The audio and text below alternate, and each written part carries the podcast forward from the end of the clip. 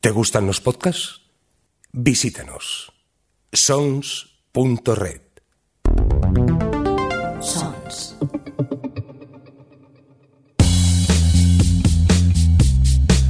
Bienvenidos a O Televisión Podcast, el podcast de la cultura audiovisual.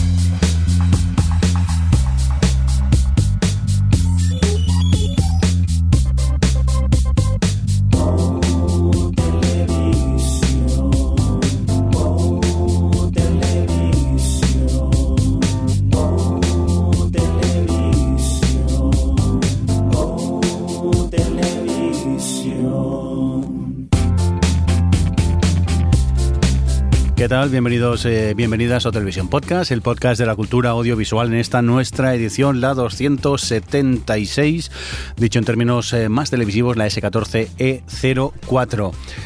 Ay, qué sensación más rara. Eh, hola, Javi el Fresco, ¿cómo estás? Pues estoy un poquito apretado aquí, porque normalmente estamos los dos solanos aquí y de repente hay, hay gente. Nosotros. Cucu. ¿Qué ha pasado? Ya es de por sí pequeño el estudio, pues ya con tres. ¿Qué pasa, Adrián Izquierdo? Hola, pues mira, me he venido. He dicho, me voy a coger un ave y me voy a ir a grabar a la radio. La Willy Fox, No he visto series, pero por lo menos voy. la Willy Fox del podcasting, aquí Sí. que te has venido a Barcelona a vernos. Yo creo que creo que es que viene a controlarnos o algo. Bueno, dejarnos hablar ya directamente. Claro, porque desde casa no os puedo controlar lo suficiente. Sí, sí, porque tú no estuviste en el podcast anterior, Javi, pero qué complicado intentar hablar desde aquí cuando estaban los dos en Madrid. Qué mal lo pasé. Te aburriste, te aburriste sin mí, ¿no? Eh, sí, porque no... No tenía, no tenía nadie a quien poner los ojos en blanco. Claro. Hacía yo mirando para arriba todo solo y no es lo mismo. Eh, a quien no tenemos hoy, esta vez es a Alex. No sé si lo tendremos a- en el transcurso del podcast. Eh, a ver si hay suerte, nos llama y nos cuenta que ha visto hoy esas cositas. Y si no, pues bueno, nosotros tres haremos esta edición, la 276 del OTV. Por cierto, quien nos habla también con vosotros, el señor Mirindo, un cordial saludo. Dicho esto, eh, vamos ya al lío que hoy tenemos hasta noticias, ¿no, Javi? Nos has traído tú cosicas. Sí, señor, sí, señor. He traído cositas. ¿Como cuáles? Pues cosas de las que me gustan a mí, ya sabéis, culo, tetas, tiro, explosiones. Vamos a hablar, en este caso no hay tiros, pero sí que hay todo lo demás. Estamos hablando de Vikings, los vikingos, porque cuando ya creíamos que todo esto se acababa, que estamos ya a punto de acabar con la última temporada, pues eh, habían, eh, se había hablado de que iba a haber una secuela, que se iba a hacer otra ambientada, no con estos mismos personajes, pero sí con eh, otros personajes relacionados con el mundo de los vikingos. Y efectivamente Michael Hertz, el, creador, así lo ha dicho, y al final se ha empezado a hacer una especie, una especie de puja para ver quién se quedaba, con quién se quedaba eh, los derechos de hacer esta nueva serie o esta nueva forma o, esta nueva bueno, pues decimos lo, lo que va a venir después de Vikings, que se llamará Vikings Valhalla, que Correcto. ocurrirá durante o 100 años más tarde de lo que estamos viviendo ahora o que estamos a punto de acabar. En este caso, al final, el que se ha llevado el pato al agua ha sido Netflix, que es el que ha puesto más pasta sobre la mesa y ha dicho show me the money y, y así tal cual se lo ha llevado todo. O sea que la podremos ver en Netflix, entonces, este, Correcto. esta secuela de, de Vikings. Va, de hecho, va a ser eh, de momento 24 episodios que va a tener Vikings Valhalla y va a contar la historia, como se estaba diciendo, de 100 años más tarde, cuando eh, en este caso vinieron los grandes eh, personajes o los grandes, las grandes figuras históricas como Leif Erikson, que luego fue cantante eh, de masas en los 80. Perdón, es que eh, Leif Erikson siempre, Leif Garrison, era Leif Bien. Garrison, ¿no? Leif Erikson, el Freddy Seriksdottir, Harald Harada y, en fin, William el. Conquistador y sus amigos y su Vamos, acordeón. tú como fan de Vikings supongo que Yo con ganas, ¿no? doy, doy palmas con las orejas ¿Sí? ahora mismo. Y doy palmas con las orejas a ver un poco porque también esta última temporada ya había dicho que había bajado un poco y estoy a la expectativa de ver cómo queda o cómo acaba esta temporada, ¿no? Pero con esa idea ya de que daba por hecho que se iba a acabar la serie y que, que posiblemente hubiera un final, bueno, eh, e- épico. Pero bueno, a- sabiendo que luego va a haber un Vikings Valhalla, que es una forma también de reinventarse y que va a estar Netflix por medio, que sin duda va a poner pasta, o miedo, pues eh, ya veremos a ver lo que sale, o sea que yo tengo muchas ganas. Buenas noticias para los fans de Vikings, que gracias a Netflix van a poder tener una tanda de 24 episodios más. ¿No has dicho, Javi, por ahí? Sí, Sí, correcto, señor, sí, 24. Pues eh, dicho esto, más eh, cositas que nos has traído por aquí. Sí, en este caso no voy a hablar de tetáculo y explosiones, es más bien todo lo contrario, porque estamos hablando de la nueva película, aunque, eh, ¿quién no le iba a decir, Adri? De Hayao Miyazaki. Pero no se había retirado ya. Este señor. Efectivamente, se ha retirado Esto es ya como muchas Stephen veces, King, se ha retirado ya 40 Al final ya no se lo creemos. O sea, ya... No, sí que es verdad que en el 2013, cuando, cuando ya hizo la película, ya dijo, el- la del viento se levanta, ya eso fue categórico, ya dijo, mira, chavales, tengo 78 años, ya, ya estoy un poquito cansado, está todo el día con los dibujitos, los dibujitos, y yo estoy ya muy cansado. Y, y sí, o sea, Y en la verdad, empresa dijeron, sí, sí, sí. que sí, que sí, que sí, que sí, Que ya no trabaja aquí, señor. ¿Qué? ¿Pero qué hace este señor? ¿Vayas al parque a darle de comer a las palomas? Pues no, Hayao Miyazaki no es de los que le da de comer a las palomas, sino es el que inventa las palomas. Entonces ha dicho que ni hablar, o sea, que ha pasado un tiempo, se lo ha repensado y va a volver otra vez, una cosa que ya se había rumoreado, con una nueva película que la verdad que pinta muy bien como todas sus películas, obviamente, pero en este caso tiene una, una pequeña, eh, por así decirlo, eh, razón de hacerlo, que no es otra que es que va a tener un nieto y que quiere dejar esta película. Se supone, ha dicho que va a hacer dos películas, o sea, por lo menos no vamos a tener una, sino dos, y esta primera de esa doble tanda que va a hacer, en la que ya ha entrado también, de hecho, a trabajar con él su, su hijo, eh, su hijo, espera, Goro Miyazaki, también va a trabajar con él, y una cosa también muy importante que, ha modificado o que ha hecho repensárselo al bueno de Hayao Miyazaki es que va a tener un nieto, y precisamente quiere dejarle una de sus películas, esta primera película, esta tanda de dos que va a hacer nuevas, directamente para que su, su nieto lo pueda recordar. Por lo tanto, esperamos que vaya a ser una película muy bonita, una y se llamará ¿Cómo vivís? ¿Y a ti qué Eh, te importa, Hayao? se llama la original Kimitachi wa do Iki- Ikiruka. Lo siento, pero mi. mi Claro, esto. claro. Kimi-. Kimitachi es como Iwado Ikura mm, vivís. Vivís. Yo en es que general. japonés. ¿Cómo veis? En general. Bueno, pues eh, en principio contará la historia de un chaval de 15 años que tiene una relación muy especial con su tío, con el que hablará de, divers- de diversos temas y tal. Es una adaptación de un libro y que luego eh, pues eh, se hizo en el año 37, lo escribió un, un- un periodista, de hecho, y, y bueno, del año 1937 y tiene muy buena pinta. O sea que vamos a ver qué, qué nos dará de, de sí el bueno de Hayao Miyazaki. Oye, mucho jiji, mucho jaja de ahora me retiro, ahora no, pero que No, no, Miyazaki haga película nueva siempre es una buena noticia. No, no que haya películas, sino que ya directamente diga que haya dos películas. Entonces ya esta, mm, sabemos que nos va a gustar, la siguiente también nos va a gustar, nos da lo mismo, pero saber que va a tener dos películas por delante y no hacer ese como, hago la siguiente y me retiro. No, no, no te retires, no te retires. Pues ahora sabemos que al menos va esto. Una curiosidad es que la quería haber, eh, de hecho la productora Ghibli, el, el- el productor, de hecho, estaba muy esperanzado, el Toshio Suzuki, dijo que la iban a estrenar justo antes de los Juegos Olímpicos de, de Tokio, que se celebran en 2020. no va a pasar. Y ha dicho Hayao, "Mm, pues no te creas, no, no te creas que... Lo veo justito. Eh, igual dos, tres años más y no tiene prisa. A ver, este señor no tiene prisa, así que, bueno, pues no pasa nada. Mientras siga dibujando, mientras siga haciendo lo que, lo que sabe hacer, que tarde lo que quiera. Nosotros le estaremos esperando. Pues contentos nos quedamos con esta noticia de nuevas pelis de Miyazaki. Adri, que has puesto aquí en el guion, eh, renovaciones guays, así, resumiendo. Resumiendo, a ver, ¿sabes qué pasa? Que antes hablábamos de muchas noticias y comentamos las renovaciones. Eso se cayó de los podcasts porque era inabarcable la cantidad de noticias de renovaciones y de nuevas series y todo eso que hay.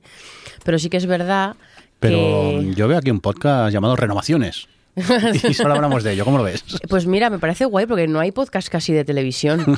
Entonces creo que podría ser una genial idea. Vale, me lo apunto. Eh, no, yo he hecho una selección completamente basada por el filtro personal, porque Qué morro. lo siento, pero, pero no, son cosas que he visto y que me apetecía comentar por diversos motivos. Voy a empezar, por ejemplo, con Black Summer que es esta serie de terror que vimos a principios de año, que yo me sigo acordando de ella y que mm, seguramente acabe estando, no sé si en mi top 10, porque ha sido 2019 un año muy potente de series, pero desde luego ha sido una de las que más me han gustado y de las sorpresas más eh, sorprendentes, iba a decir, eh, de las grandes sorpresas que hemos tenido de no esperar que nos fuera a gustar, ¿verdad?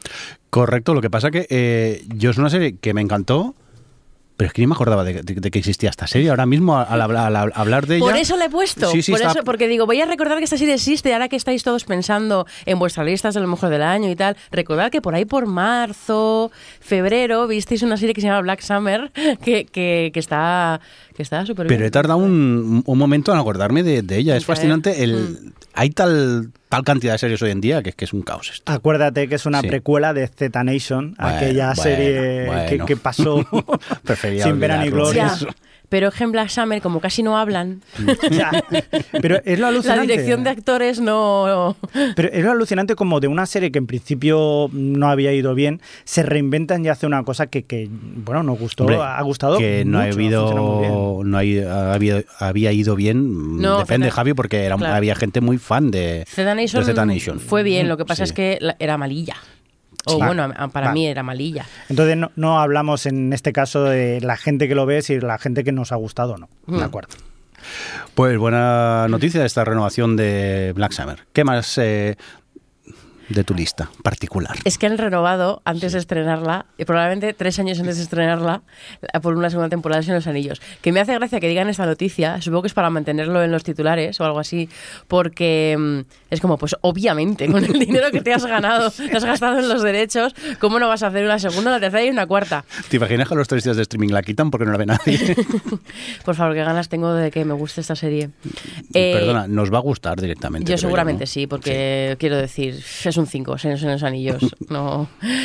¿Y qué más? Han renovado también Andón, esta, eh, iba a decir comedia, pero bueno, no es que sea, es drama de media hora de, de Amazon de que está animado con rotoscopia. Que menos mal, porque la verdad es que. Ah, se- calla. Creía que era Andón, como Andoni o alguno que.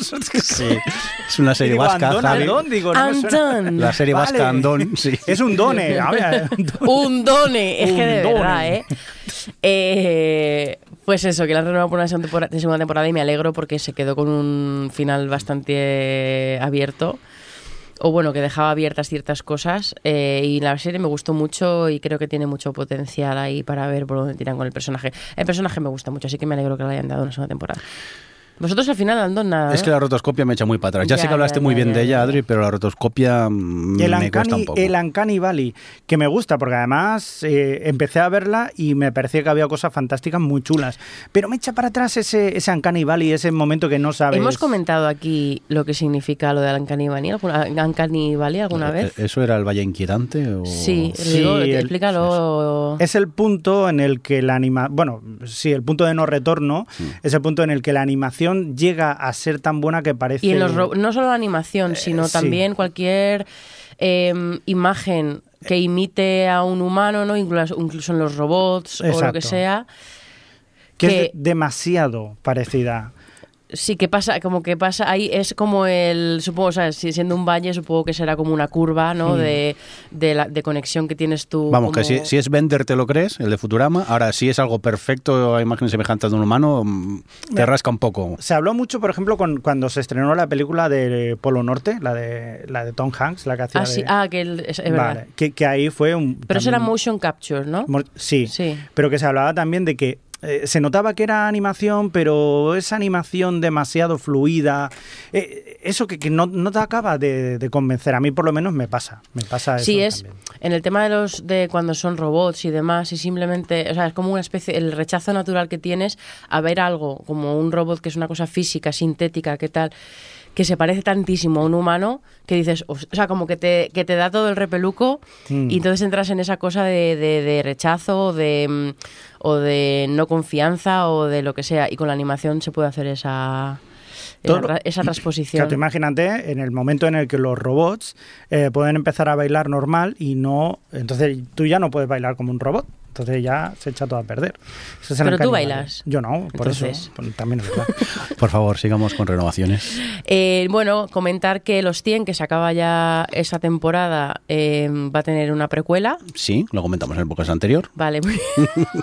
Esa buena memoria que tenemos. Eh, y también hemos hablado que Vida Perfecta la han renovado. No, eso Muy bien. no lo hemos eh, comentado todavía. Pues nada, me alegro muchísimo porque también es una de las que más he disfrutado este año, la serie esta de Leticia Dolera. Y me alegro que vaya a tener una segunda temporada para seguir con esos personajes, porque era de esa- creo que lo comentamos cuando lo hablamos aquí, pero es de esas series que te están gustando tanto los personajes que podría, yo podría haber seguido viendo capítulos simplemente si estuvieran ellos eh, si- viviendo su vida o lo que sea. Ellos tres me gustaban tanto, bueno, ellos cuatro en realidad, eh, ellas tres y, y el muchacho, eh, eso, que si hubiesen seguido otros ocho capítulos simplemente viéndolos en su vida y me habría encantado. Así que eh, muy buena noticia. Que, Tengo allí pendiente Movistar eh, por ver, a ver si... veas. Sí, lo sé, sí, pero es que no, ya basto, por Sí, favor. seguro que te mola. No Dejad das abasto. cosas, No das abasto, cosas. pero lo que has visto, Jordi, de verdad, ¿eh? No lo voy a adelantar, que lo, lo comentamos. Soy débil, allí en Netflix. mira. Le di por accidente. Claro. Se me puso sola, que Netflix ahora no sé qué pasa, que se enchufan solas las series. Bueno. Te caíste al bote, ya, ya, ya. Venga, ¿qué más? ¿Han renovado algo más que No, quieras bueno, destacar? renova muchas cosas, pero ya está bien. Ah, será. Pues nada, La aquí, sección renovaciones que le interesan a Adri se ha acabado, gracias. si Javi y yo hubiéramos hecho los deberes y hubiéramos mirado, quizá os recomendaríamos No, más renovaciones. Si hubiéramos pero- hecho los deberes, si hubiéramos hecho un indicativo para la renovación, entonces hubiera merecido la pena. Renovaciones mejor, siempre. Renovación. Renovaciones. No, no, no. Eh, dejarme en paz. De Adri.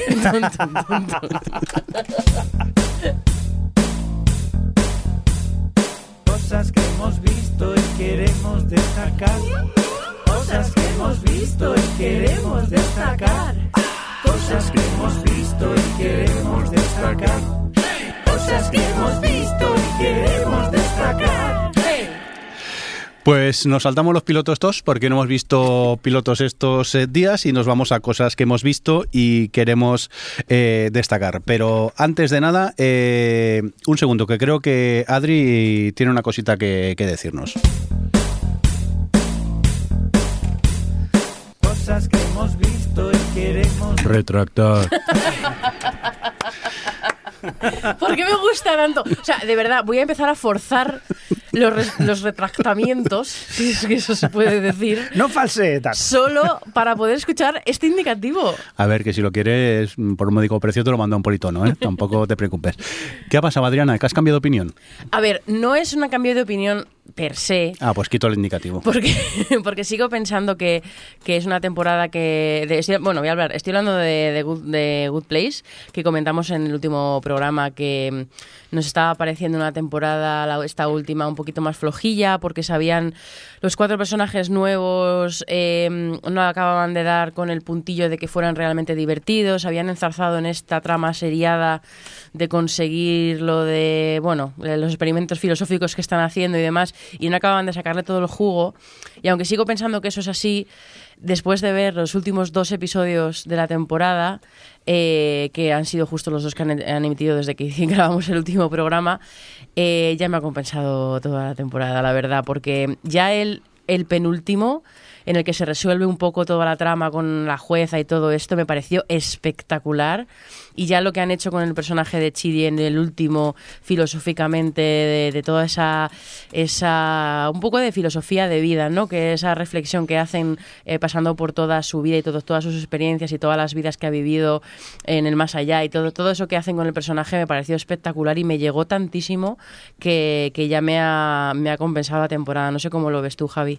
Totalmente de acuerdo. A mí sí que es verdad que el- los nuevos personajes que habían aparecido habían tapado un poco lo que era la, la- todos los, los personajes que es lo que le daba la, la diferencia, ¿no? O sea, e- esa esa variedad que había entre los personajes hacía que, que fuera muy rica. Y los nuevos personajes no lograban tapar un poco todo lo que hacían. El de hecho era todo lo contrario o sea estaban tapando a los verdaderamente buenos. Sí, pero sobre el, el todo tema es el- que el perfil de los personajes estos nuevos, que podía haber estado interesante de, de, de, pues ya hemos, ya hemos conocido a los protagonistas, ¿no? Pues a lo mejor se puede explorar otro tipo de personas, Mm. como el tipo este super mega machista, Sí. eh, delusional, egocéntrico y demás, o el cotillí, el tipo de cotilla y todo esto, pero a, a- a lo mejor solo el papel les gustaba mucho ese pero no creo que los hayan aprovechado tanto, No, porque por ejemplo el, el del tipo machista es como si la, la broma, la misma broma toda la Sí, temporada. No, había, sé, es como no había evolución tampoco, por ejemplo, con, con la neurocientífica también, Mm, que dices, totalmente. hostia, puedes saber, estás, estás en el más allá, puedes discutir Sí. sobre... Y era como un chiste recurrente, pero que no evolucionaba tampoco Sí, mucho más. Entonces, habíamos llegado a un punto en el que parecía que no, no adelantaba nada hasta que, efectivamente, lo que tú has Mm. dicho, estos dos episodios han conducido todo hacia un final que se supone que va a ser eh, muy bueno. Yo un día lo estábamos hablando que para mí, o sea, si algún día eh, chavales están haciendo clases de filosofía en el instituto, ponerles The Good Place Mm. y por lo menos que se lo pasen bien. O sea, para mí me parece, además empiezan a tratar muchos eh, pensadores, empiezan a tratar también muchas formas de ver las cosas y tal, que, que- que, bueno, o sea, me- a mí me parece fantástico. Yo que he hecho Sí. un poco de filosofía digo, pero es que esto es maravilloso. Y lo que se presenta, ponerse. lo que van a hacer para el último tramo de la serie, pinta muy bien, la verdad. Muy a bien. ver, a ver cómo lo manejan. Ay, pesados estáis con la serie esta. Sí, lo hacemos solo por joder a Jordi. Sí, sí. Uy, ¿Tú ¿se te crees, este ¿tú te crees eh, una comedia que, que nos gusta? Es que menos y, es- y luego y luego lo que ve y luego lo que ve ¿Qué, qué, qué, mira yo creo que yo creo que me haga ese, sí ese indicativo sí que le quiero para cada vez que ves una comedia de esas luego me dices que no tienes tiempo de ver, poder, poder ponerme a mí misma diciendo y esta para qué la ves Pues hablando de esto, ¿para qué lo ves? Ayer llegué a mi casa muy cansado del trabajo, un poco estresado. Excusas, excusas. Mm, Dije, voy a cenar y me voy a poner con esta serie tan profunda que estoy disfrutando estos días, que no os diré el nombre, pero que es súper buena y profunda. Y enchufe Netflix y me apareció allí recomendado una cosa que pone feliz lo que quieras. Digo, ¿esto, ¿esto qué es? Mire, en inglés Merry Happy Whatever y, y efectivamente Whatever. o sea, eh, Ok, que- dije, mira, un capítulo de media hora, va, me voy a ver un par y me voy a dormir, que es tarde. Total, que me vi cuatro al final. Y es la típica sitcom con risas de fondo, con actores... mm, pero que entretiene directamente. A grandes rasgos es eh, una pareja que vuelven a casa de sus padres, ella vuelve a casa de sus padres acompañada por su novio y van a pasar la Navidad.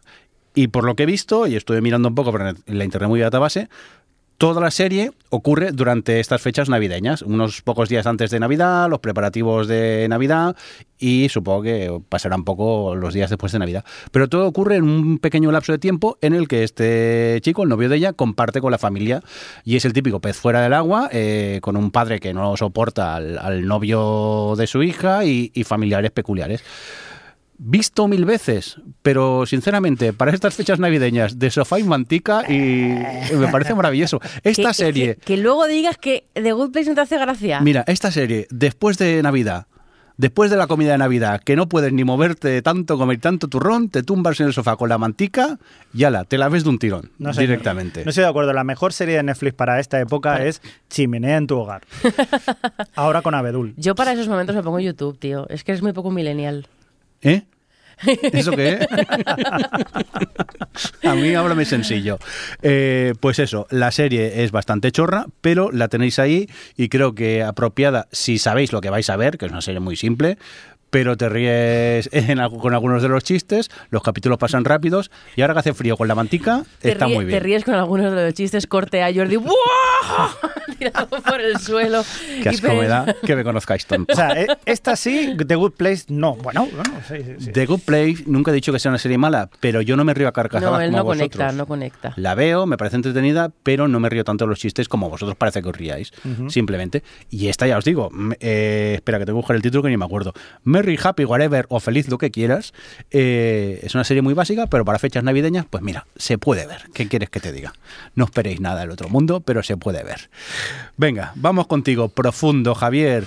Kimetsu no Yaiba, ¿esto qué es? Esto, anime como mínimo. Sí, que aquí me parece que se llama Demon Slayer o la han llamado, no sé cómo se llama. Es una serie de anime que ahora mismo en el ha salido este año 2019, está basada en un manga, como puede ser habitual, y, y- y la verdad que ha funcionado muy bien en Japón. Eh, de hecho, yo muchas veces digo que para saber el- la aceptación que tiene una serie, eh, te vayas, por ejemplo, a estas páginas de, de merchandising y empieces Pensaba a que me mirar- ibas a decir, te vas a Japón y preguntas. y pregunta a la gente a ver qué le parece.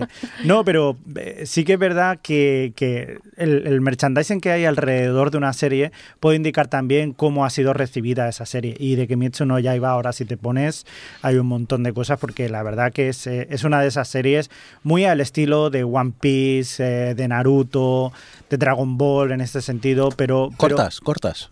cortitas. Bueno, en este caso la primera temporada ha tenido 26 episodios. Uh, pues es de las largas, ¿eh? Sí, y además eh, el final ha dado pie a una película que también se estrenará. Entonces, eh, bueno, cuenta la historia de más o menos en Japón hace unos 200 años, una familia pues, eh, pues bastante pobre y tal, el, el chico, una familia bastante numerosa, pues eh, el chico va un día al poblado a vender el carbón Sí. y a la que vuelve, pues un demonio ha matado a toda su familia, menos a su hermana que ha sido convertida en un demonio. Entonces, él eh, pues intenta que, que su hermana pues no se convierta, intenta encontrar un antídoto y para eso tendrá que convertirse en un cazador de demonios. Entonces va a ir acompañado siempre con su hermana, intentando evitar que no se convierta en ese demonio y a su vez intentando matar a los otros demonios para conseguir la cura que, cura a su hermana, que es la única pobre que le queda ya en, en la vida, ¿no? De la family. Entonces es una serie que, que, bueno, pues acción, de amistad, todo este tipo de cosas que tanto nos gustan a nosotros. Acción, Los- amistad, demonios. los demonios, ya se sabe, este tipo de cosas. Explosiones Un martes. y este tipo de cosas. Vamos, que la Muy recom- recomendable. La recomiendas entonces, ¿no, Javi? Mucho, mucho. Mucho. Pues eh, vamos a seguir con más cosas y... Hombre, Adri, eh, ya comentamos Watchmen, si mal no recuerdo, hace dos episodios, pero solo habíamos visto el piloto, creo recordar Javi y yo, y tú has tenido oportunidad de seguir viendo más cositas. No sé si Javi también ha visto más episodios. Yes, voy al día. Yes. Pues eh, comentarme, ¿qué tal, Adri? A ver, mm, me está encantando. ¿Sí? La verdad, sí, sí. Yo, bueno, te tengo que decir que desde el primer momento en, eh, me gustó bastante, entré bastante en el universo. Me sorprendió que la gente comentara que, que les resultaba difícil entrar o que no acababan de explicar bien el universo. Quizá porque yo soy un tipo de espectador que me gusta estar con la mente abierta a lo que me quieran contar. No tengo, no soy particul- particularmente impaciente a, a que, mm, pues yo que sé, me presenten todo o me quiera o, o querer saberlo todo desde el primer momento o tenerlo todo claro desde el primer momento. Y la verdad es que he estado como muy, venga, contadme lo que os apetezca. Y, y jo, ya para el tercer capítulo estaba completamente enganchada porque además ahí presentan un personaje muy chulo. Y, mm, y según iba avanzando la temporada y se iba viendo cómo van manejando a los diferentes personajes, en quinto también se centran en solo un personaje y es espectacular que además en ese episodio ahí están todos los ecos de, Leftovers eh, muy fuerte además. Y, y es que me parece una serie que visualmente, que musicalmente, la banda sonora que por cierto ya han sacado ya está en Spotify las dos primeras partes de, de la banda sonora de, de Trent Reznor y Ross, que es que me flipa. Es que ya solo con la banda sonora ya me, me compensa esta serie. Eh, eso, visualmente, el perfil de colores, los, todos los personajes, me parece que es todo interesantísimo, todos los, cómo, eh, cómo han creado el mundo, ya no digo visualmente, sino también estructuralmente, cómo te cuenta cosas, bueno, es que creo que Damon Lindelof y la gente con la que suele escribir y demás tienen un cuidado por el detalle y generalmente se nota como... eh, quieren, o sea, tienen un cariño con, todo, con todos sus personajes, incluidos con los que puedes considerar que sean malos, buenos o lo que sea, y tienen, les gusta ser juguetones, juguetones con ellos, juguetones con la trama, juguetones con el espectador, retorcerlo todo un poco. No sé, me encanta la forma que tiene de, de ir mm, desentrañando la- las historias y a los personajes, y, y Watchmen me está pareciendo espectacular, la verdad. A ti, Javi. Me ¿cómo- está pasando igual que a ti. Al principio empecé un poco, eh, la verdad que perdido. Perdido porque tampoco sabía que era una especie de precuela, tampoco sabía por dónde empezaban Ah, y tampoco. la había dejado. Y, y estaba confundido. La verdad que incluso molesto cuando acabó el primer episodio porque no sabía muy bien por dónde iba esto.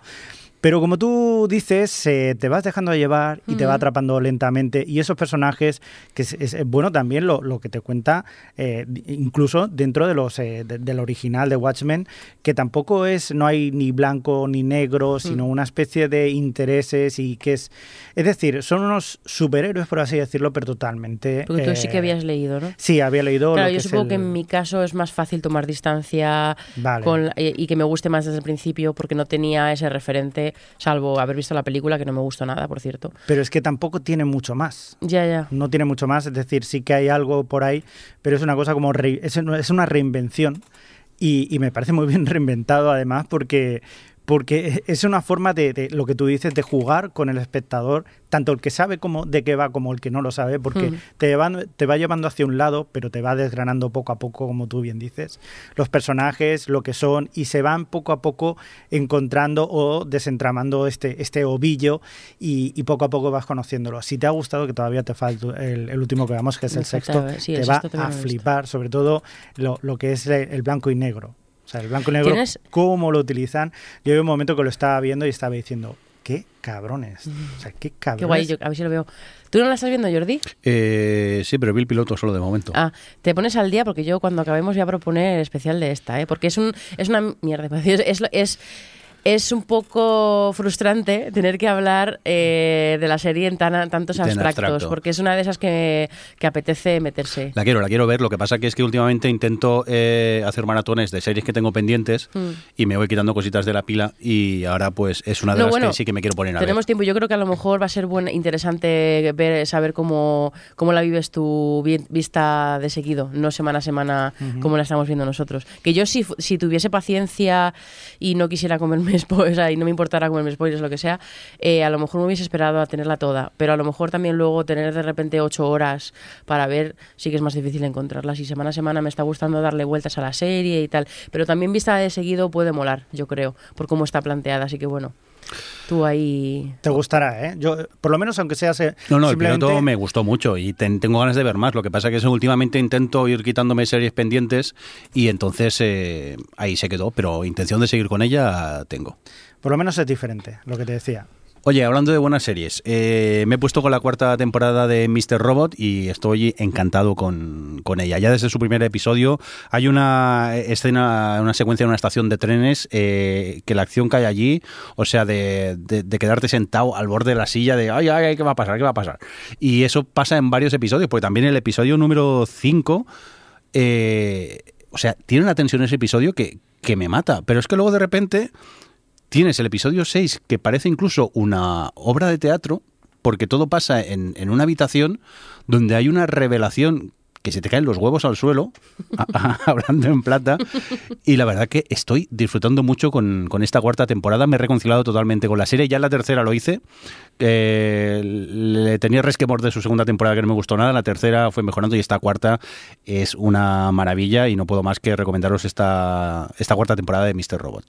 No sé si tenéis intención de verla o no. Javi, tú creo que sí que la dejaste. Ya la dejé, sí. Y Adri Yo sí, yo sí. asiente con la cabeza. Yo tengo muchas ganas de verla, sobre todo habiendo leído. De, esta sí que me la he dejado a propósito, tener- porque ya Sí, hace, mejor. po- hace nada que se ha acabado de la temporada de emitir y esta me la he dejado a propósito. No, todavía faltan episodios, ¿eh. Adri? ¿Ah, sí?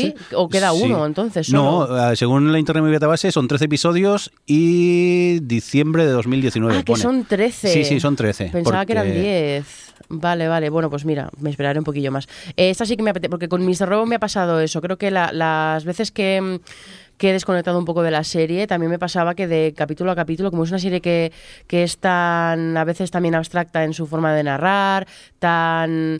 em, tan compleja con algunas cosas, tan sutil con algunos personajes, que si no estás ahí, si no tienes la memoria súper estupenda y con todas las series que vemos y como a lo mejor tardas dos semanas en ver el siguiente capítulo, pues yo creo que las veces que me he desconectado un poco más de, de, de Mr. Robot también han sido porque perdía en cierto modo el hilo o perdía esa conexión y me apetece disfrutarla porque yo Mr. Robot cuando la he disfrutado la he tenido en el top top porque me parece que además de narrativa visual es una de las que de los últimos años de las que más me han gustado, o sea que me encanta que digas que te está molando porque porque en fin, me da mucha confianza. Eh, seguimos con más cositas. Eh, producción nacional, Javi, la segunda temporada de La Peste, ¿has visto ya? ¿Correcto? Sí, sí, sí. ¿Qué tal? ¿Has visto algo o sigue tan oscura como siempre? Es quizás el gran problema que tiene La Peste, que es una serie para ver, pues eh, como el episodio aquel, el penúltimo o, o El de los tercero, últimos- el el tercero, ¿no? El, el de Juego de Tronos. A oscuras completamente. A oscuras completamente. que yo se lo agradezco también esta, esta apuesta de intentar hacer algo diferente e intentar...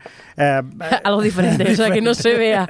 Va, diferente no, pero sí que es verdad que que joder, estás, estás viendo ahí lo que es el- la Sevilla de día, la Sevilla de noche, pero la se veía de noche de, de la época, ¿no? Que había que poca da- farola, ¿no? Pero había- se ve o se ve como en la primera temporada. Se ve, hay veces, este, en este caso, en esta temporada, hay más escenas de día, por lo que tanto, o que no pasa tanto. Sí que es verdad que hay escenas de noche que cuesta es un que poquillo y tal. iluminar no es fácil, y menos Nada iluminar fácil. tampoco, y que se vea algo. Exacto, aquí estamos recordando que están utilizando, no sé hasta qué punto, porque ahí no he sabido verlo bien, he intentado buscar información y no lo he encontrado, si han estado grabando con luz natural y de ahí ese problema de, de- o que lo han bajado al máximo.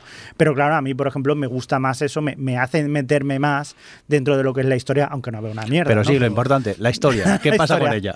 La historia a mí me ha gustado mucho, yo creo que me ha gustado incluso más que la primera temporada. Javi, duda, eh, ¿continúa de la primera temporada o es como una No. cosa independiente? No, Es un caso nuevo, ¿no? Es un caso nuevo en el que sí que utilizan varios personajes, eh, sobre todo dos, tres personajes principales y luego hay alguno más que estaba en la segunda. Si te acuerdas de los personajes ya no tienen, no necesitas nada más, sino fácilmente, aunque no los conozcas. Si yo empiezo desde la segunda, ¿lo entendería? Si no vieras la primera temporada, si Que no, lo vieras- recomiendo, ¿eh? porque a mí la primera temporada me encantó. Vale, pues aunque no conocieras los de la primera temporada, lo podrías ver perfectamente. No Vale. tiene nada que ver. O sea, con saber que es la época, eh, la época de 1500 y pico, ya, ya está situado. O sea, que se puede ver tranquilamente. Y yo la recomiendo porque ya te digo que esta segunda temporada a mí me ha gustado. En cuanto a lo que es la historia, me ha gustado un poco más. Pues tomamos nota de esta segunda temporada de La Peste, llamada La Peste, la mano de Garduña, ¿correcto? De la Garduña, De sí. la Garduña, muy bien. Adriana, eh, que me pongo serio. ¿Qué pasa con Evil? Que estás aquí alucinando. Tanto. Me, me perturba que me llames por mi nombre completo. Que cuando me pongo serio... Te ha faltado el Adriana Clara izquierdo. Em, Perdón, reboina, ¿Clara? No. Uh. ¡Mierda! es una larga historia. Realmente en mi DNI no pone eso, ¿eh? Pero no, no, no, no vamos a, no vamos a entrar en esto. Venga, Evil. Eh, Evil, Evil, Evil. Em, a ver. Que hablamos ya muy bien de ella, pero Sí, ¿sabes qué pasa? Que es que de, de la última vez que grabamos aquí, solo he visto, solo he seguido viendo cosas. Casi Bueno, no he visto cosas nuevas. Pero eso es bueno, que hay series nuevas que, Ya, es que están Ha gustando. entrado el Mass Effect Andrómeda en mi vida. Em, ¿Cuál me has dicho? Evil. Eh, pues mira, Jordi, por favor, ¿eh? No, no me toques las narices porque no me puedo creer que sigas pensando. Bueno, sí lo sigues pensando. Pero cada vez que veo un capítulo, te, te lo juro, ¿eh? cada vez que veo un capítulo de esta serie y lo acabo y, y me acuerdo de ti diciendo, pues a mí me parece un procedimental más. Suena en mi cabeza. Y es que. sea, te ha arruinado la es serie. que es que me toca las narices. Y a, a lo mejor hay una, una escena que me gusta muchísimo, cómo está hecho los diálogos, cómo está planteada. Y, y es que me da ganas de llamarte por teléfono y decirte, es que la... No tienes ni idea. Mira, me estás picando para que la vea, ¿no? No, de verdad, eh, el- es súper arriesgada. Que repito, que me gusta la serie, pero que no... A mí me parece cómo, cómo, cómo está desarrollando los dos personajes principales, el papel que tiene la familia de ella dentro de la serie, cómo utilizan a las cuatro niñas todo el rato para, para bueno, a a las cuatro niñas y en general a la familia de ella para, para hablar de, bueno, al final de lo que te está hablando, cómo juegan con la ambigüedad dentro de todo el universo sobrenatural y, religioso y místico que tiene la serie, cómo eso siempre parece que van a cruzar esa línea de que sí que está viendo algo sobrenatural, pero, pero, pero al final se quedan en lo ambiguo. Em, com- no sé, es que me parece. Y eso no, no.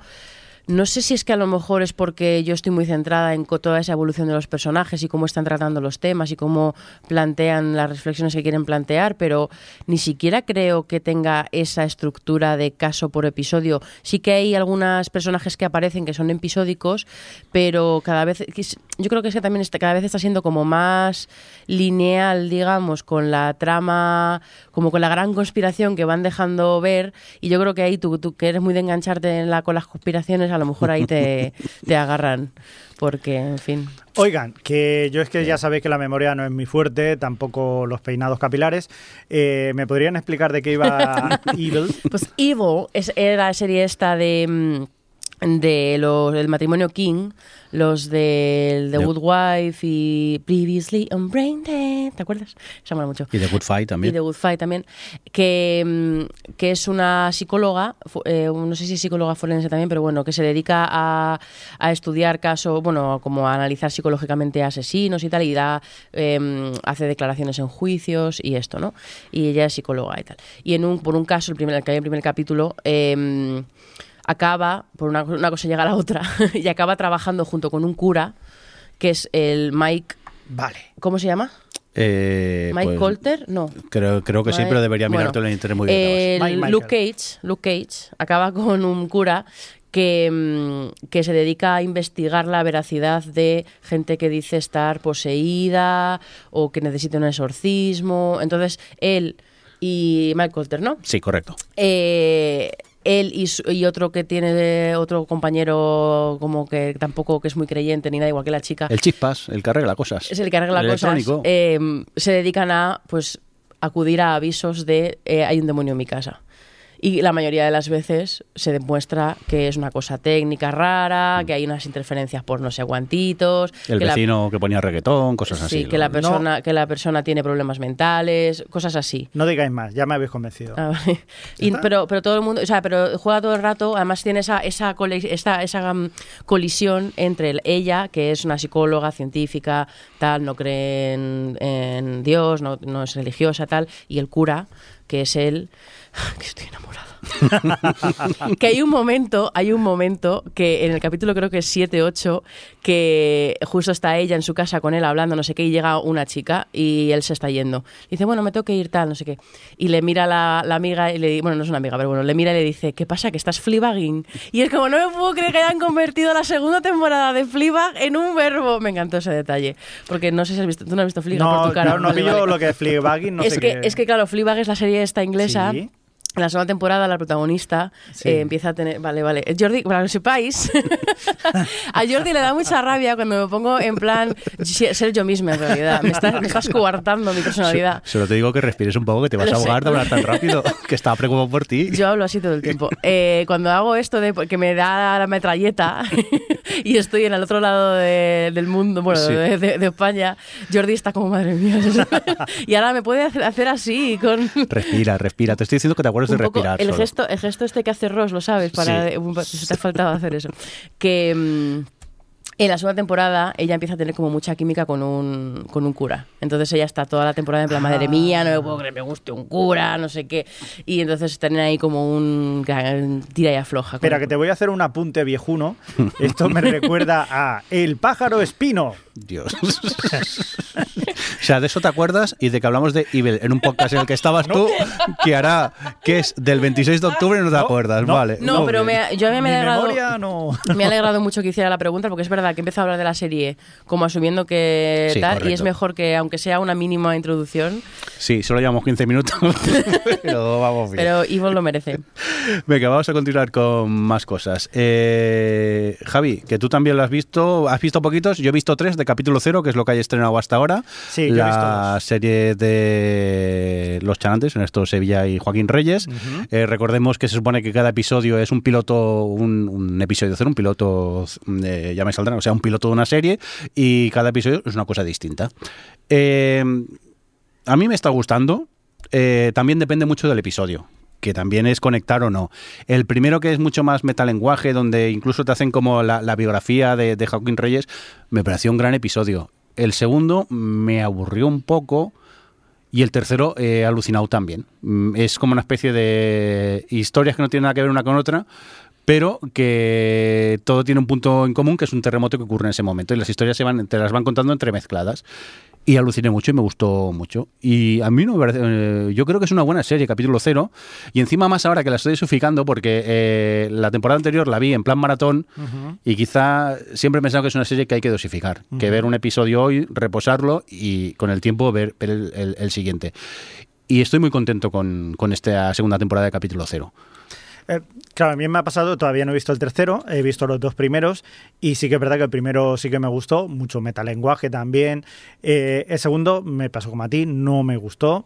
Eh, pero bueno, es lo que dices también, que hay que darle un poco de, de espacio, sobre todo para, para no, no, estar saturado de, de los mismos personajes que están haciendo continuamente. ¿no? Entonces llega un momento que con la primera temporada que también me pasó como a ti, que la vi de, de seguida, ya mezclaba los personajes, mezclaba también los, las historias. Y aquí de esta forma, si te vas viendo separado cuando puedas y tal, yo creo que se hace más, más efectivo. Sí. Y, y, bueno, todavía me falta por ver el tercero, pero, pero bueno. Pues ya mira qué tal, a mí me, me sorprendió y me gustó mucho este. A ver, mal, tercero. mal, mal aquello, aquello, por mucho que digas, pues no me ha gustado, es igual, aunque no me guste, te puede gustar más o menos, pero no quiere decir ni que esté mal, ni mucho menos. O sea, te lo pasas bien, o sea, yo solamente verlos a ellos ya me río, entonces malamente tampoco me lo paso. Tra, tra. Malamente. Tra, tra. Es que ahora digo malamente y tra, tra, me sale tra, tra directamente. Eh, Adri, mm, de Dickinson la comentamos en el podcast anterior, mm, pero has seguido viendo episodios. La he terminado, de hecho. ¿Y qué tal? Súper bien. ¿Sí? Sí, sí, sí, sí. No, se confirma como. Bueno, realmente no es que se confirme. Eh, de todas las que empecé de Apple, al final es la única que he seguido y que he acabado. Eh, también es verdad que se ve muy bien porque son 10 capítulos de media hora, o sea que se... eh, de hecho, la, hubo un momento, un día que me puse y estaba tan enganchada que, que me empecé a ver uno detrás de otro, detrás de otro, porque mm, engancha mucho el personaje, la verdad, y la forma... Es que, bueno, es lo, no, es lo que hablamos en el capítulo anterior, ¿no? Que es cómo han traído ese universo tan tradicional y, y demás a la modernidad a través de... Que, que os escuché el otro día, pero ya no me acuerdo. Que, que lo dije, digo, oye, pues esta de Dickinson tiene buena pinta, pero yo no me acuerdo. ¿Me lo podrías recordar, por favor? Pues es la juventud de Emily Dickinson. Ah, vale, ves. y ya está, en su casa, con su hermana, con su hermano, con la, su mejor amiga, que es también la chica de la que está enamorada, y a la vez, pues luego también aparece un chico con el que tiene ahí cositas, y mientras pues te van, te van mezclando, me gusta mucho eso, cómo cogen, tiene pinta, ¿eh? porque he querido leer alguna entrevista o algo para ver cómo había sido el proceso de adaptación y demás, o que ah, con- contaran cómo han planteado narrativamente el hacer la serie, pero al final no lo he hecho, no, no, no he tenido momento, o no me he acordado, la verdad. Em, pero como que hay, un poema, a partir de un poema o de un par de ellos, eh, pues elaboran toda una trama de como de vivencia para Emily Dickinson que le lleva hasta ese poema, ¿no? Y bueno, pues es una serie muy de... mm, Ella no deja de ser una chavala de no sé cuántos años tiene ahora mismo en la serie, pero a lo mejor 18 años o 17. Y, mm, y es todo como muy, pues... Bueno, en este caso no es lo tradicional que veríamos en la modernidad, porque sus problemas es que ella no quiere mm, ser como se supone que debe ser una mujer en esa época y demás. Ella es bastante rebelde y... Pero mola mucho cómo van explorando los diferentes, diferentes personajes, cómo te sorprende, cómo eh, personajes que piensas que, que van a ser muy tradicionales, eh, pues van desvelando, pues que en el fondo, eh, pues bueno, pues en aquella época todas esas tradiciones y todas esas reglas y todas esas normas eh, oprimían no solo a las mujeres, sino también a los hombres en algunos aspectos y a, a muchas, eh, bueno, igual que ahora, bueno, eso, eso yo creo que eso sigue siendo igual, pero oprimir básicamente lo que no es lo normal, ¿no? Entonces, eh, pues la hermana igual, como que hay mucho, un montón de personajes que van sacando lo que tienen dentro y vas conociéndoles mejor y la serie tiene un tono que es como muy divertido y muy juguetón, pero a la vez no se queda atrás en que de verdad entres íntimamente con los personajes y tenga cierto, ciertos momentos bastante dramáticos. No sé, creo que es un cóctel muy complicado de hacer, que lo hacen súper bien y sobre todo Hailey Steinfeld, que es la que, Hailey Steinfeld, que es la que lleva el, el personaje principal, está espectacular y, te enganchas a ella desde el primer momento y se ve súper bien. Yo la recomiendo muchísimo, de verdad, porque es las que he estado viendo últimamente, ya digo que para mí ya es un, un signo muy bueno el que yo quiera poner el siguiente, el siguiente, el siguiente, ¿no? Porque con, con todo lo que tenemos y con todo lo que hay para hacer y con el poco tiempo que hay, que digas como, ay, qué pena que he quedado y tengo que salir, me gustaría ver el siguiente, ¿no? Pues eso es muy buena señal. Y con Dickinson me ha pasado. Vale, pues yo solamente con que sea sociedad del siglo XIX ya Tú ya con el momento, el, el- el tema eh, época, histórico, ya claro, lo claro, tienes. ya, ya me has ganado, ya me has ganado. Sí, sí, eso. sí. Además es que está, eh, hay también como tramas sociales y como medio políticas, porque hay una, hay una votación de para el alcalde, no sé si era el alcalde o era el, congre- el co- congressman o no me acuerdo qué era, para el padre de la prota, eh, padre de Emily. em, hay, va a pasar el ferrocarril por el pueblo, entonces hay debate en torno a eso, de un poco de la, el- eh, pues los luditas frente a... Oh, oh, claro, oh. no, sí, sí, yo creo que, que, que te, que te puede Me ha Sí, sí, sí. dicho ludita, ya me ha ganado. Los luditas, para quien no lo sepa, son, eran aquellos que se oponían a lo que, a lo que suponía el progreso, la industrialización y la tecnificación y la ciencia en el siglo XIX, Tolkien, vaya. Básicamente. Un ejemplo. un ejemplo de un gran ludita al que queremos, tal y como es. Oye, mira, aquí en la TV aprendemos también cosas, así en general. Eh, venga, el- Ludito, eh, ¿qué más has visto? El enseñamiento. Venga, Ludito, ¿qué quieres? Pues mira, eh, en este caso no voy a hablar de una serie, sino de una película Sí. que he podido, que tenía ganas de haberla visto cuando se estrenó, me quedé con las ganas y ahora a, eh, Prime Video, Amazon Prime Video, la ha recuperado, la tenemos ahí para poder ver, que es Stan y Oli. Anda, pues yo la quiero ver. Sí, pues está muy bien, la verdad que se la recomiendo mucho. Es una película que habla sobre la, vida, lo que fue la vida de Stan Laurel y Oliver Hardy, aquí conocidos como El Gordo y el Flaco, una pareja de cómicos que en los años 30-40 funcionaron muy bien a nivel en las películas, en blanco y negro, que eran, eran muy divertidos. Y en este caso, pues eh, es una película de la BBC que nos cuenta, eh, digamos, los últimos años, los últimos años en el que ya no son conocidos, han sido superados por, por otros cómicos y han caído ya un poco en el olvido y hacen una pequeña gira por, por Inglaterra para intentar recuperar un poco ese dinero. Ese dinero que, que ya han perdido, que ya no tienen y, y bueno, pues básicamente pues eh, ver la vida que tenían de ellos y sobre todo la vida de un cómico cuando ya no está en la cresta de la ola. Y en ese sentido es muy divertido verlos, eh, y también nostálgico, también es, es dramático. Y también es muy chulo verlo, sobre todo por las interpretaciones que están haciendo tanto Steve Coogan y el, eh, y el John C. Reilly. John C. Reilly, que, que también es un actor secundario. sí. C. Reilly, o como lo decimos, Adri. C. Reilly. C. Reilly. Reilly. También es un actor que, que ha hecho mucho de secundario y, y me parece, además, todo lleno de prostéticos para intentar parecerse un poco a Stan Laurel, ¿no? Y Stan Laurel o Oliver Hardy. Oliver, nunca me acuerdo cuál es, era, era cada uno. De hecho, Y gordo y flaco, porque el gordo ya y eso- flaco, pues el gordo, sé. el gordo, era el gordo. Y, y la verdad que la película no me esperaba que, que fuera, o sea, que, que lo fueran a hacer porque yo le tenía mucho respeto tanto a uno como al otro y, y hacer era como una especie de, de, de, ah, de blasfemia, ¿no? Decir, jo, no me toquéis el gordo y el flaco porque para mí era mi niñez. Yo haber, eh, he visto muchas películas de ellos y me fascinaban, me, me gustaban muchísimo y verlos aquí reproducidos tenía mucho, mucho reparo. Pero la verdad que tanto uno como otro eh, hacen un papel, ¿no? Lo hacen muy bien, muy bien. Y, yo he disfrutado mucho, sobre todo por esta idea, ¿no? De recuperar estos, estos dos personajes y, ver también ese punto de vista de cuando ya se está acabando, cómo, cómo se viven, ¿no? Esas- esos últimos momentos. Y es una forma también, sobre todo eso, de recuperar ese dúo cómico de que fueron de los años 30-40 y, y me parece fantástico. O sea que desde aquí os la recomiendo mucho. Pues nada, ya sé lo que veré este fin de esta Noli. Que la tenemos en Amazon, ¿verdad? Este dicho? finde no. Sí.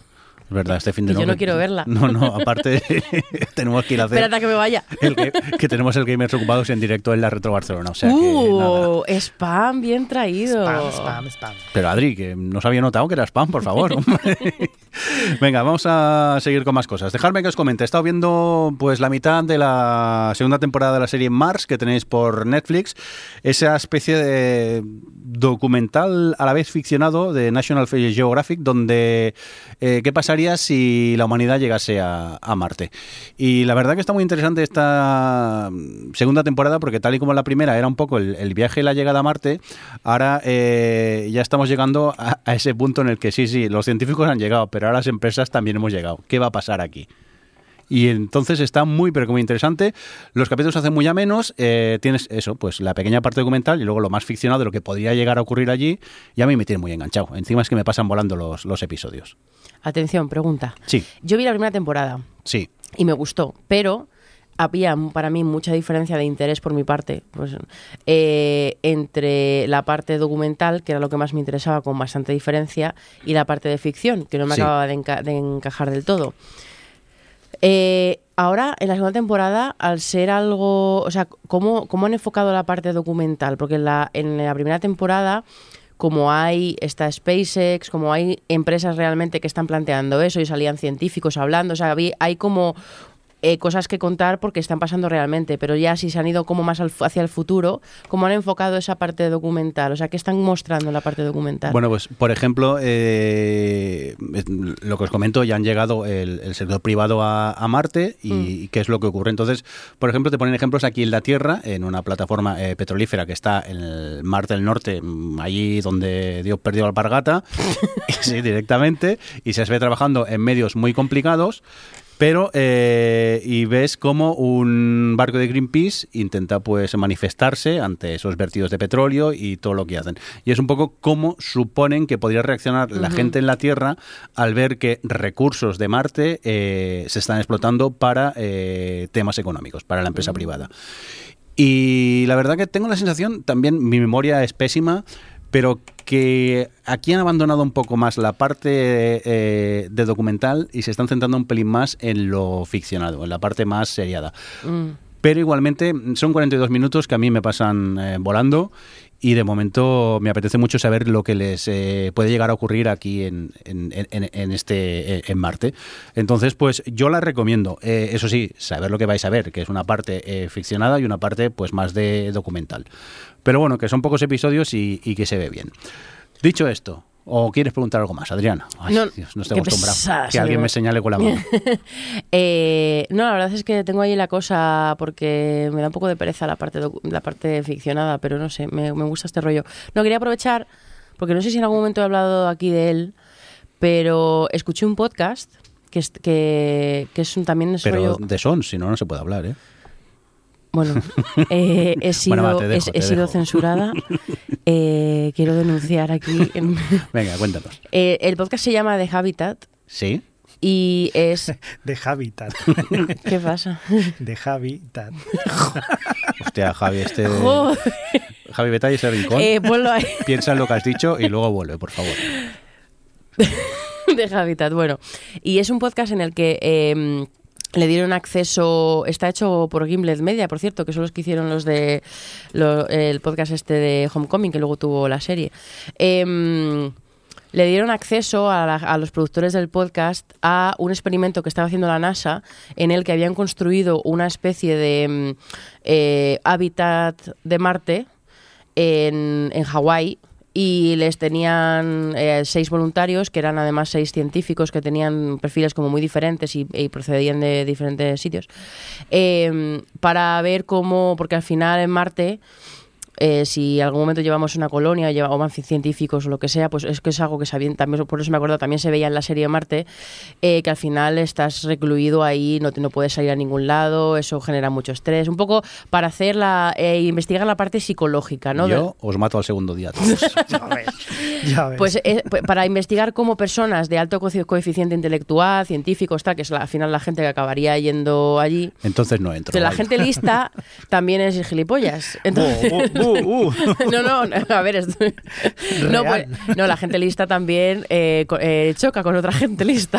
Los que Entonces, bueno, pues eh, eso, y son... A ver, la- yo, esperaba más parte científica, que hablasen un poquito más del aspecto psicológico, de aspectos de, de la colonia que, había, que iban a crear o lo que sea. Al final acabó centrándose mucho en las historias personales de, los, de la gente que estaba ahí, de los voluntarios y demás. Incluso querían fomentar un poquito alguna historia de romance que había, como que se fue un poco hacia un rollo culebroncillo, que me, dio, me daba un poco igual porque no he ido a escuchar el hábitat para eso. Pero, pero bueno, si os molan estos rollos como el Marte y demás, a lo mejor os puede interesar. Me ha parecido interesante mencionarlo. Tomo nota, recordamos el nombre. The Habitat. O sea, el de Javi. El, de Habitat. vale. De Habitat. Eh, apúntalo, Javi, que, lo son pondremos en el post. clones, de- seis clones de Javi. No, por favor, no. no, ¿eh? Vamos a tener que hacer el podcast separados, ¿eh? Contándose chiste y matándose al segundo. No, no, no, vamos a tener que hacer el podcast separados. Esto no es serio, no es Muer- serio. Muertos de asco. ¿eh? Vamos a continuar con más cosas, por favor. Javi, Hernán, Ah, sí. ¿qué pasa con él? Pues nada, que he visto estaba la temporada entera, la primera temporada disponible en Amazon Prime Video ¿Mm? y nada, pues que la he visto. A mí ya sabéis que todo lo que sea, pues eh, todo lo que sea así un poco de rollo historia, ambientación y tal me gusta. Por lo tanto me, me he ido de lleno a verla y porque yo no veo comedias de Navidad y entonces he estado viendo este tipo de Si no tienes corazón es normal. bueno, es lo que tiene, es lo que tenemos la gente que vamos, a, que vamos a Marte. Pues está. pues- a ver, eh, me ha quedado un poco sensación agridulce, porque la película está muy bien ambientada, hay La que serie. decirlo. La serie, ¿no, Javi? Que has hecho La- he dicho película, Sí. perdón, por la serie está muy bien ambientada. Sí que es verdad que se- estamos viendo quizás lo que ya hemos visto continuamente, o sea, es una historia que ya conocemos, o por lo menos eh, hay mucha gente que ya conoce esa historia, pero en este caso, desde el punto de vista, pues, eh, bueno, un- Desde un- varios, ¿no? desde varios puntos de vista y además hay, hay cosas que me parecen muy atractivas, como por ejemplo, cada episodio está contado desde el punto de vista de uno de los personajes implicados en, en la historia. Dentro de ellos, pues eh, hay algunos más acertados que otros, creo yo. Tampoco voy a entrar a discutir cuáles, pero bueno, la verdad que es, eh, se deja ver, es entretenida. Eh, tampoco me parece que sea la serie de época de la vida, podría haber sido mejor, también podría haber sido peor, hay que decirlo, pero bueno, es entretenida, o sea, como es entretenida como introducción a lo que es el mundo de más o menos lo que pasó. Y, y bueno, eh, sobre todo desde un punto de vista no revisionista, que también, o más o menos no revisionista, Sí. que ahí ya entraremos más adelante, que también habrán otras eh, opciones que se verán más adelante. Antes estábamos hablando que Steven Spielberg está produciendo también la, la- la de Cortés, eh, desde el punto de vista, en este caso, de los indios, de los indios, que los mexicas que estuvieron allí. Es una historia que desde luego, mm, bueno, hay que verla con mucha perspectiva. Entonces, eh, pues eso, como espectáculo para, para, bueno, para recrear un momento y todo, está bien. Para revisionarlo quizás se habrían otros cauces y otros medios quizás más adecuados. Muy bien, pues eh, vamos a continuar con más cosas. Eh, como no tengo indicativo del monotema, mm, le voy a poner este a Adri.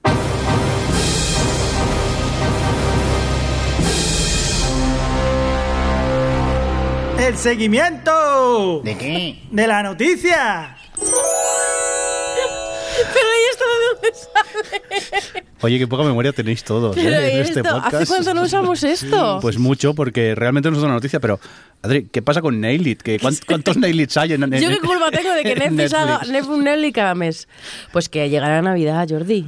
Mm, Sí, lo sé. He visto una serie Y muy la- adecuada. Mira, no me hables. Y con la Navidad llegan los postres navideños. Y con los postres navideños llegan los postres con formas de cosas.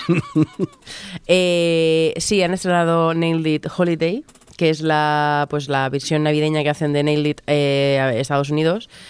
Y bueno, pues quiero decir, es que es Nailed It. Es que a, mí me, a mí me hace muchísima gracia. La verdad es que de todos los que he visto, al final es el que más me gusta y gran parte de, de- de ello es porque Nicole, la, la presentadora, es que es tronchante, me flipa ella. Y además en el primer capítulo de Nailed It, Holiday, segunda temporada, es que hay ya todo, todo un podcast para decir el título. Está, ¿sabes quién está? Em, este humorista que no sé cómo se llama, que en The Good Place hace de Derek. ¿Sabes quién te digo? ¿El Jason Mazucas es? Pues eh, si lo dices que se llama así, te creo, porque no tengo ni idea de cómo se llama. Pero que es graciosísimo ese chico, por favor. Yo, yo ya sé que les gusta Nailed It eh, llevar a un invitado en cada episodio, uno diferente, pero es que ojalá le cogieran a él para todos los capítulos. Es divertidísimo. Él, junto con Nicole y con eh, Jack, el francés que está, que es el cocinero oficial del programa, hacen un trío que tienen una química y que tiene, o sea, no sé, me, me, me gustó mucho. Vamos, me parece súper divertido. Y al final, pues Nailed It es lo que, es lo que tiene. Adri, confirmado, ¿es eh, Jason Mazucas o...? Manzucas. Eso, Manzucas, sí. Bueno, pues ese. Pues nada, vamos a continuar con más cositas, a ver qué más nos queda por aquí. Hombre, pues dejarme que os comente esta cuarta temporada de Man in the High Castle, que yo creo que es la, la última, si no tengo mal entendido. He disfrutado mucho de esta, de esta cuarta temporada, eh, me lo he pasado muy bien, sobre todo con la trama más, eh, más política, más thriller político, más esas luchas de- de poder que hay. Eso lo disfruta mucho. Eh, como siempre a mí, la parte más sci-fi de, de Man in the High Castle siempre me había echado un poco para atrás y aquí me sigue fallando un, un poco. Por no entrar en spoilers, no os diré lo que es la parte sci-fi. Si la habéis visto ya sabéis de qué estoy Sí. hablando, pero no quiero entrar en spoilers. Pero he de decir que eh, la recomiendo mucho esta cuarta temporada. Me la he visto en, en tres días porque eh, es que me he enganchado tanto que se acababa un episodio y necesitaba saber qué iba a pasar en el, en el siguiente. Me hace gracia porque la- tu relación con esta serie lleva siendo esa desde que- la Sí. temporada 1, porque me acuerdo perfectamente de cómo te viste la primera temporada, el fin de semana anterior a que grabáramos el especial de año, Sí. y la metiste en el top 1. Es como después de Es- haber- esos 10 puntos están dolidos siempre, ¿no? Sí, sí, sí. No, no, a ver si a mí la primera temporada me gustó, bueno, con sus cosas. Sí. Yo la verdad es que la, la dejé y no creo que siga. Lo único que echo de menos de Marien de High Castle es escuchar a la gente decir Overgruppenführer. Me, me daba como un... Me subía por la espalda el escalofrío. Pues eso, que está muy bien esta cuarta temporada de Man in the High Castle. Oye, eh, de todas formas, siempre ha tenido esto de tener una, una vertiente más política, el if este, el que Mm. hubiera pasado y tal. Sí. Y luego otra, otra vertiente más de ciencia ficción que tú decías. En esta última temporada, eh, ¿qué tiene más de las dos? ¿Tiene más versión Mm, política? Se mantiene igual, o más o menos 50-50 creo, creo yo. Lo que pasa que a mí la trama política me llama tanto la atención que, que gana a la parte más sci-fi que, Siempre fue lo mejor. que también te digo que al final he aprendido a quererla y lo que ocurre en esa parte también me, me interesa más. Pero que, que por otro lado siempre he pensado que sobra en la historia y que me hubieran, se, se, se podrían haber centrado solo en la parte política y también hubiera sido mucho mejor, creo, creo yo. Eh, dicho esto, Javi, ¿qué más tienes por aquí? Eh, hombre, ¿cómo que el piloto de, Iris, de Irishman de, de, de Martin Scorsese? A ver, El piloto. Otro. ¿Por qué no lo has puesto en pilotos todos? Por favor, por favor, dale. Sí, sí, sí. Dale al mando ahí. Esto, eh, venga, va, porque me lo pide Adri. Venga, la vamos a dejar de ser de fondo por eso. A ver, eh, Javi, mm, pesaos, tan, tan larga no es. Mm, Espera, Scorsese, sí. Scorsese, sí. Madre mía, tres horas y media Scorsese. A ver, mm, Scorsese, sí. Pro, me he enfadado, me he enfadado, me he enfadado. Me voy a poner serio aquí, porque es que por Twitter también hay gente quejándose de que es una peli larga. Tío, a ver. Que son oye, tres horas y media. mafiosos. A ver, bueno, pero Que hemos visto muchas. A ver, a ver, a ver. si la peli No, no, es buena, Sí, que sí, que sí, sí, no digo que no. Lo que pasa es que a mí la verdad es que no me. El, el tema no es algo, un tema que yo diga, me apetece ver tres horas y media de esto. pero eso Javi lo has puesto para hacer el chiste o, o no. Que no, que no, que no. O sea, que, que ha habido polémica de verdad de estos días. Antes, por ejemplo, lo estábamos hablando y es una cosa que llevamos mucho tiempo o últimamente se está hablando de lo, o sea, de las palabras eh, quizás sacadas de contexto de lo que fue una entrevista con Martin Scorsese hablando sobre lo que significaban las películas de superhéroes. Él en su momento lo que se vio fue o lo que se dijo fue que las películas de superhéroes eh, pues no son películas. A ver, bueno, por puntualizar un poco, que mm, sin querer defender del todo a Scorsese, porque creo que había hay bastante clasismo en sus palabras, porque creo que aquí hay una serie de directores muy clásicos, sobre todo pues toda esta generación que sacaban las películas en los 70 y demás, que, que bueno, pues que han, en su momento hicieron mucho por cambiar el cine y que tienen una idea de cine, me parece mm, súper bien y todo bien Scorsese, te queremos, pero, mm, pero creo que hay cierto clasismo en sus palabras eh, y yo no creo que haya visto muchas películas de, de Marvel, también te lo digo.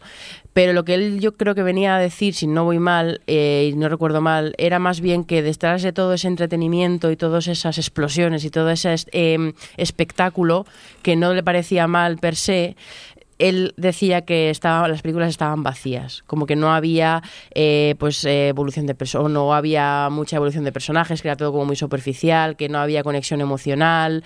Hablaba un poco en esos términos, con lo que no estoy de acuerdo en realidad yo personalmente, porque creo que hay niveles, obviamente no todas las películas pueden ser igual de profundas, no todas las películas pueden tener tanto discurso, no todas las películas tienen las mismas pretensiones, pero creo que, bueno, como persona que ve Marvel, como me dijo un amigo una vez, ah, es verdad, siempre se me olvida que tú las ves eh, no, las ves en plan de broma. Es como, no, no, a mí me, gustan real las películas de Marvel y hay personajes a lo, con los que conecto mucho y a mí me las disfruto mucho y, y creo que sí que tienen valores emocionales que están ahí, no sé, eh, que obviamente no es lo mismo que otras películas, pero bueno, en fin, yo era eso, por puntualizar uh -huh. un poco lo que digo, pero es verdad que al final en redes sociales pues todo se lleva a los extremos, la gente se tira ahí. Sí, y, y es igual, aunque digas la primera palabra fuera de contexto o lo que sea, se te van a tirar encima, sobre todo cuando hay una legión de fans que, que están muy comprometidos ¿no? con, con, este caso. Pero yo creo que es como dice Adri, que este tipo de películas han existido siempre, ahora se llevan superhéroes, pero hubo una época que eran romanos, otra también el espacio, es decir, hay mucho tipo y también dentro de ellas se pueden hablar de, de muchas cosas. No es una cuestión de decir que porque hay un género eh, ya tienen que ser malo o que todas las películas sean malas. Y hasta hace cinco años Netflix era clase baja. Dentro de tal. Y aquí está el señor poniendo una serie para Netflix. Correcto. Que, correcto. que no, que yo no, yo no defiendo eso en absoluto. Yo creo que las películas de Netflix son películas igual. Adri, que has dicho una serie para Netflix, no ha hecho una película. Una película, perdón, Al perdón. final. Una película, pero ha habido mucha cosa de Sí. que son películas, que las películas de Netflix no pueden participar en Cannes, que no sé qué. Algo que lo que yo no estoy de- nunca estoy de acuerdo porque una película la veas en el móvil o la veas en el cine, es una película. Eh, yo no he creído en esas clases, depende del método de distribución. Pero esta gente, hasta hace nada, estaban en plan, es que Netflix no debería participar en Cannes porque no son películas, pues no sé qué. Toma, Genoma. Sí, hasta que te encuentres que tú quieres hacer un tipo de película, como es en este caso de Irishman, que es la que ha querido hacer y que además tiene un problema, que es que estás utilizando actores que actualmente tienen una edad ya un poco avanzada, como en este caso Robert De Niro, Joe Pesci, eh, Al Pacino, y quieres eh, tirar hacia atrás. Tienes, eh, quieres revisionar, pero para revisionarlo, si empiezas a utilizar eh, maquillaje, los pobres se quedarían muchas horas. Entonces, para intentar salvar esa, ese tiempo, utilizan el CGI. CGI que estábamos hablando, Volvemos al enseñamiento.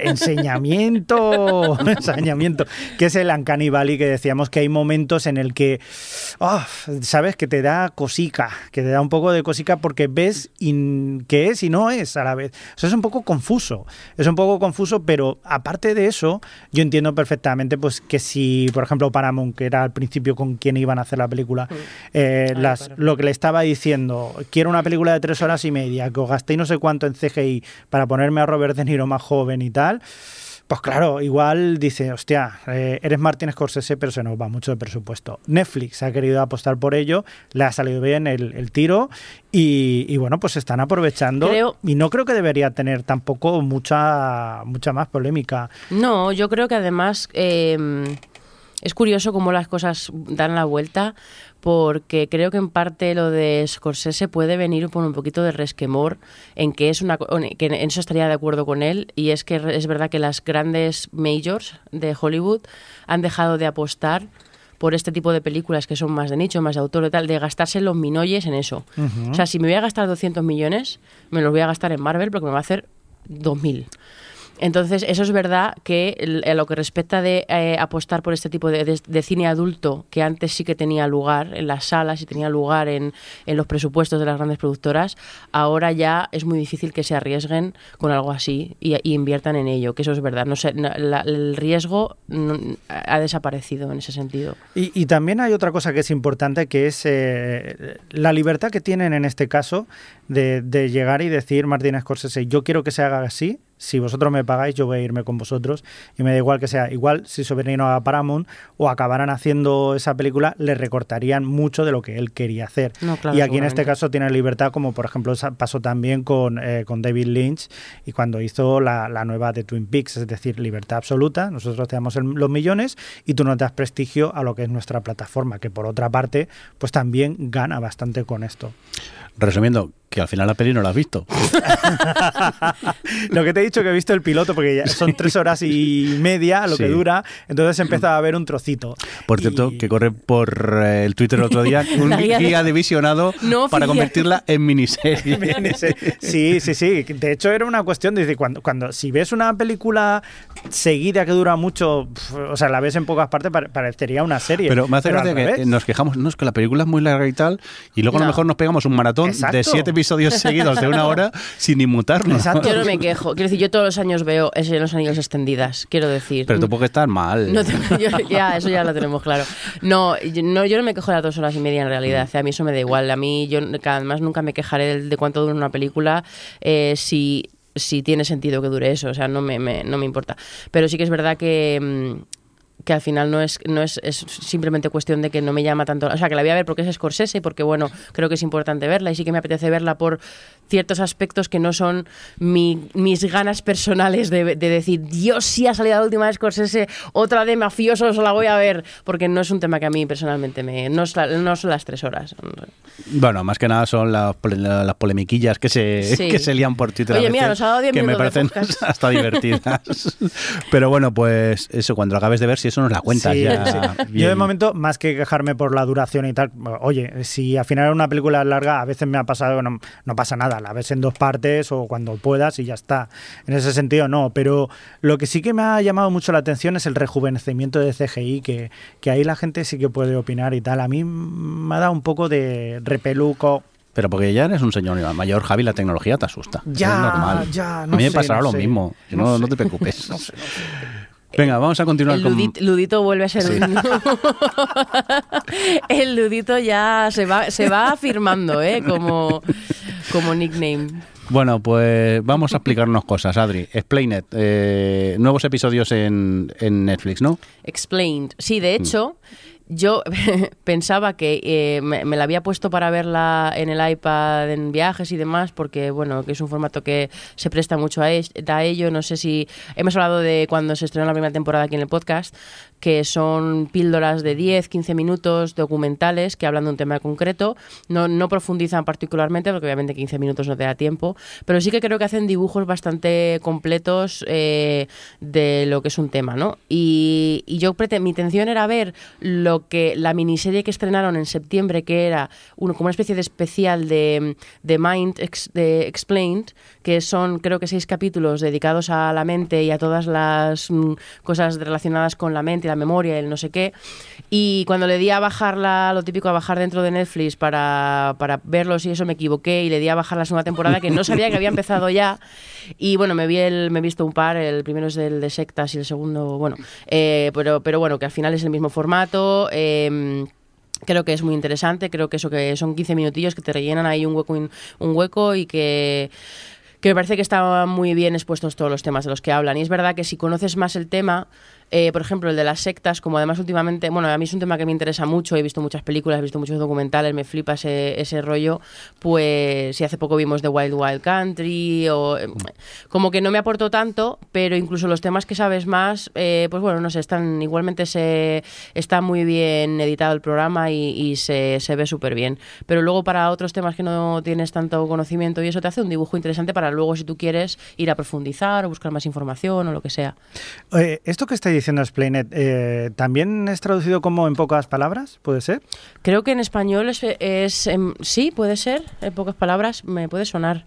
Igual yo lo tengo, o sea, el, es que yo tengo el menú te- en... soy, soy muy petarda y tengo Netflix en inglés, espera. Claro, en pocas tengo- palabras, Javi, correcto. Sí, Sí. Sí, Vale. ¿no? Ah, vale, vale. vale. Pues ese Disponible es. en Netflix. En Netflix. Oye, pues nos vamos a ir, si os parece correcto. Oye, ¿Cómo pues para no veis? haber visto series en las dos semanas. Que no hemos visto si no paramos de Bueno, series, pero no hemos visto parar. series nuevas casi. Bueno, pero es que, a ver, eh, si nos enganchamos a algo hay que seguir viéndolo, si no es que no acabamos nunca ninguna serie. Hay, hay tanto para ver. Yo soy más de acabar ahora antes de empezar a Mm. otra cosa. Venga, adiós, que nos vamos. Venga, adiós. Adri, di adiós. Adiós. Javi, fresco, di adiós. Adiós. Adiós, Ludito. Alex, que te hemos echado de menos. Eh, esperamos eh, tenerte en el próximo episodio. Y un cordial saludo de quien nos acompañó con vosotros, el señor Mirindo. Hasta luego. Adiós. O Televisión Podcast, el podcast de la cultura audiovisual.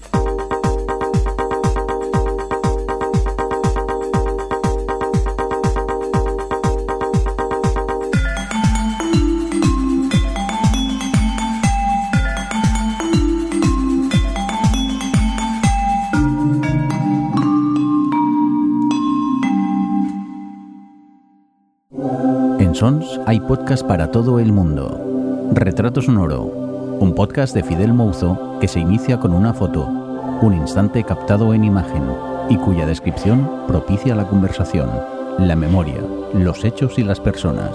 Encuéntranos en sons.red barra retrato sonoro.